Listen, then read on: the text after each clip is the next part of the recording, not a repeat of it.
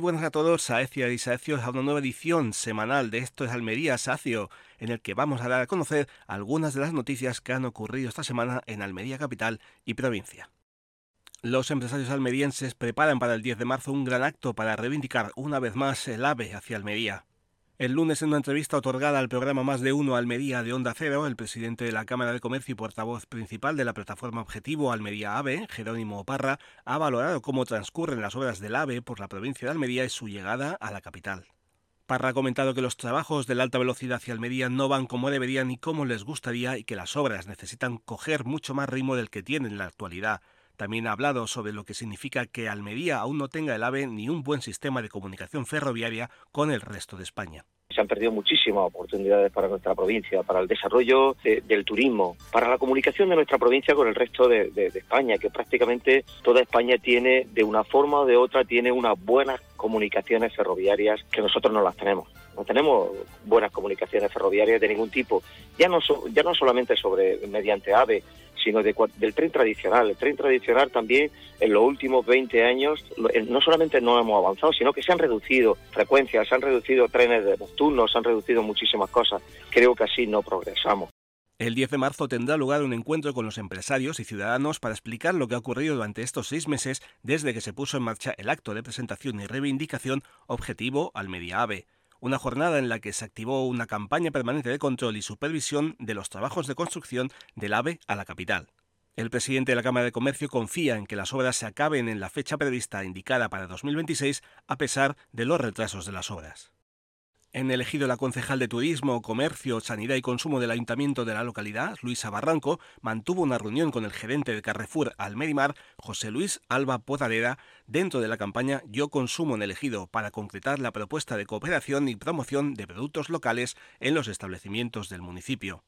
La compra y consumo de estos productos es el objetivo principal del consistorio que, junto a Carrefour, como gran escaparate comercial, quieren crear un espacio dedicado exclusivamente a la venta de estos productos. Un rincón que se presentará bajo el sello elegido Gourmet Quality, generando valor añadido entre los productores y el tejido comercial.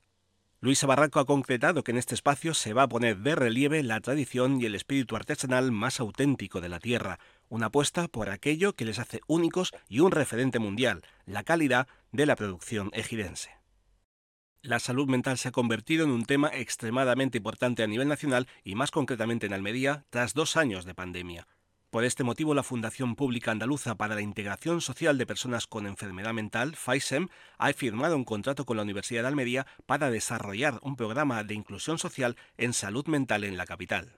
Con este acuerdo y bajo el nombre de Ciudadanía y Salud Mental, ambas entidades proponen como objetivo principal la integración social de personas con trastorno mental grave y la sensibilización y lucha contra el estigma social en salud mental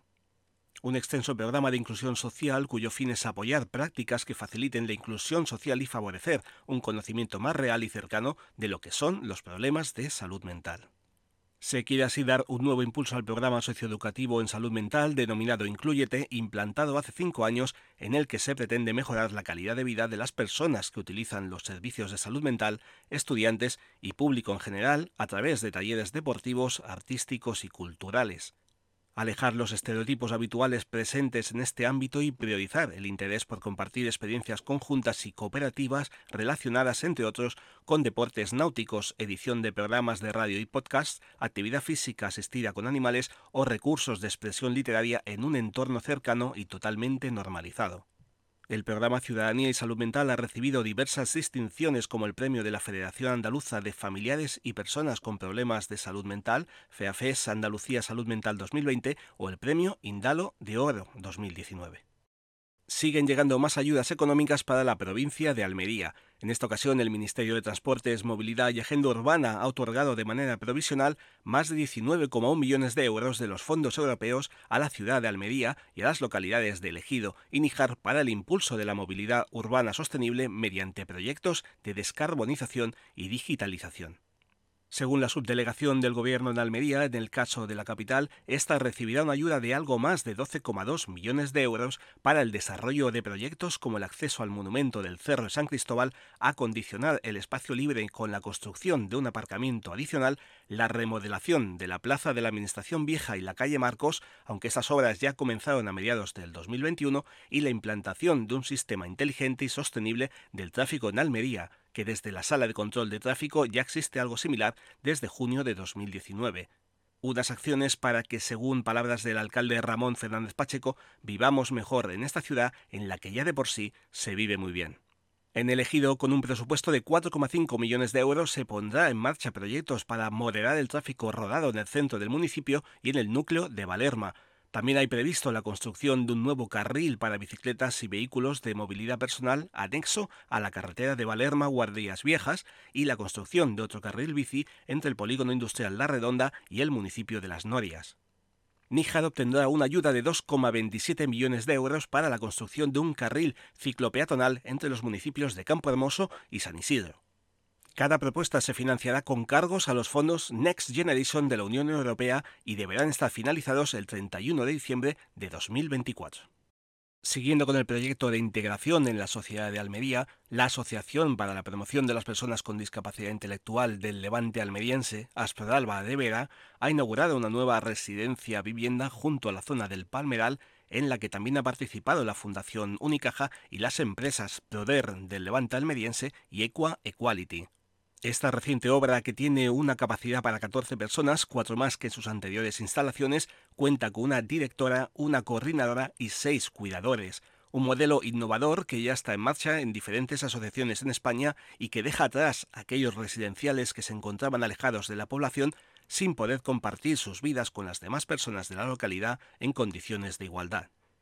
Este nuevo sistema de atención a las personas con discapacidad huye de la institución de la residencia de 60-70 usuarios en la que se iba hacia la despersonalización. El de ahora es un modelo de vivienda como una casa normal igual a las demás, con una idea de convivencia de 6-7 personas con un modelo de atención basado en huir de grandes dormitorios para ir a un modelo de vivienda que se convierta en su casa y dentro de la comunidad de Vera.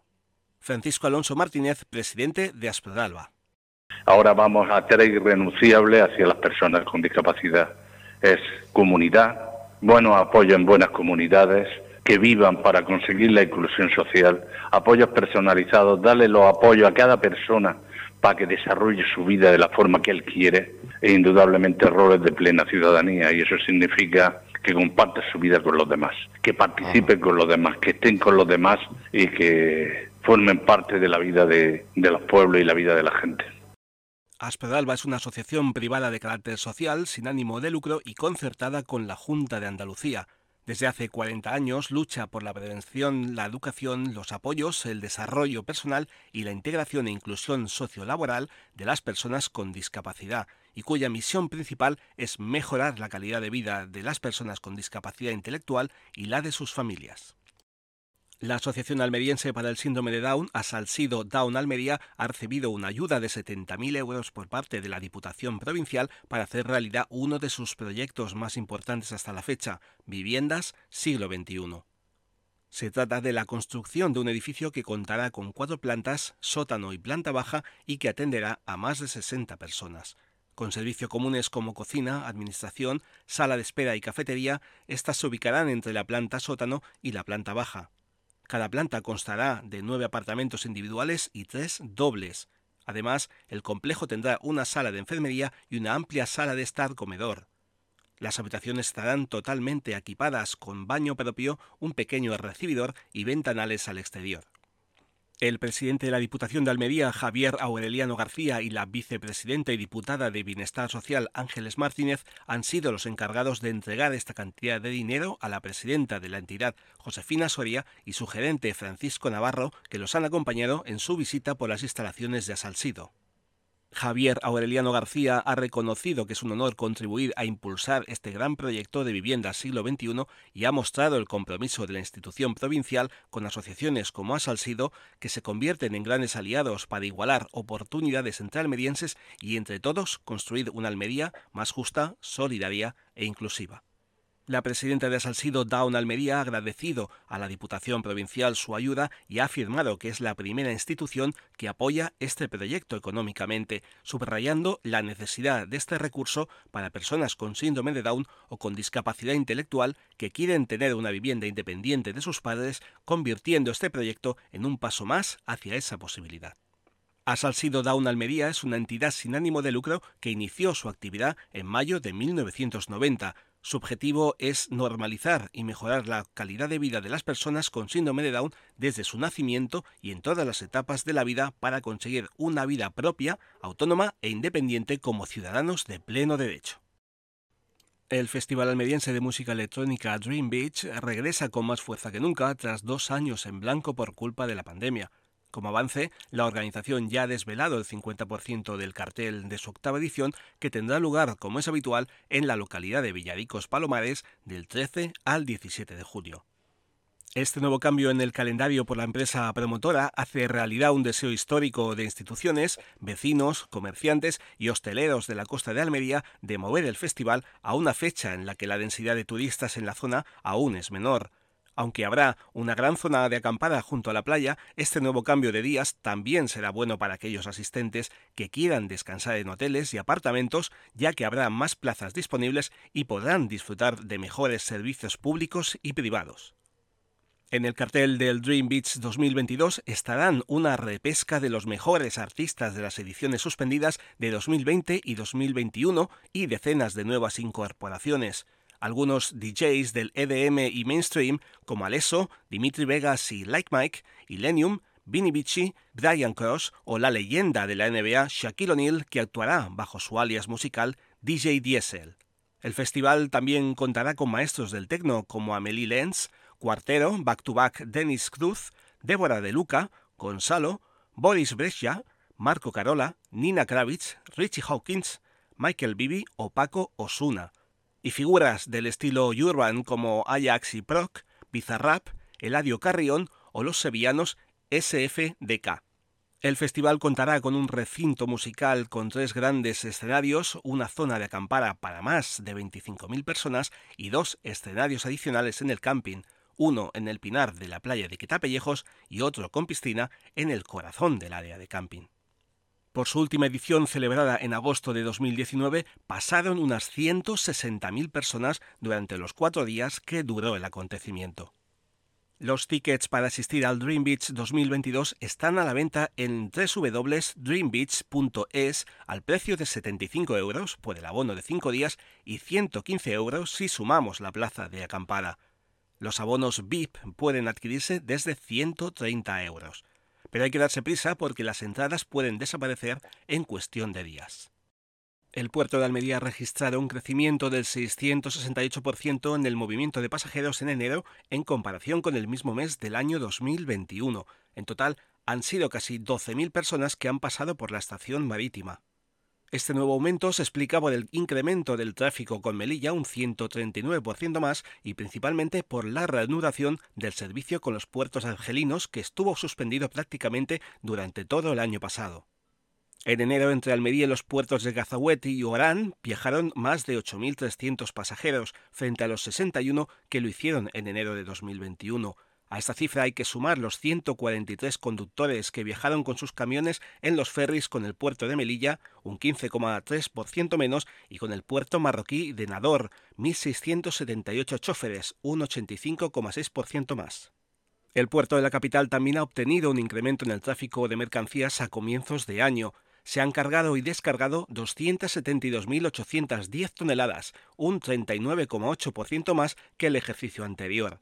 El tráfico de graneles sólidos ha superado las 161.800 toneladas, un 63% más gracias al yeso, el cemento y los abonos naturales. La mercancía general ha registrado un movimiento de 110.900 toneladas, un 15,75% más. De este volumen, 33.000 toneladas se han transportado en contenedor y 71.200 en cargamento rodado. Los principales productos transportados han sido los materiales de construcción y los agroalimentarios. Almería ha celebrado un encuentro para conmemorar el Día Mundial de las Enfermedades Raras que se celebra el 28 de febrero. Bajo el título Por un futuro para las enfermedades minoritarias, Atlas Visibles han asistido al Salón de Actos de la Delegación de Salud de la capital familias, voluntarios, investigadores, asociaciones de personas con discapacidad de la provincia y sanitarios junto al alcalde Ramón Fernández Pacheco. El alcalde ha insistido en hacer más visibles estas enfermedades poco frecuentes y ha agradecido al delegado de salud Juan de la Cruz Belmonte y a la médico y presidenta de la Asociación Española para la Investigación y Ayuda al Síndrome de Wolfram, Gema Esteban, que hayan hecho de Almería el centro europeo de un ensayo clínico sobre enfermedades raras, un referente de la investigación de estas patologías minoritarias. El delegado de salud ha hecho hincapié en la visibilización de las alrededor de 8.000 enfermedades minoritarias en su conjunto y ha recalcado la apuesta por la humanización desde la Consejería de Salud y Familias frente a las personas afectadas por estas patologías. Además, ha detallado el notable incremento de la inversión del Servicio Andaluz de Salud en medicamentos relacionados con las enfermedades raras, que ha pasado en una década de 15 a 146,2 millones de euros.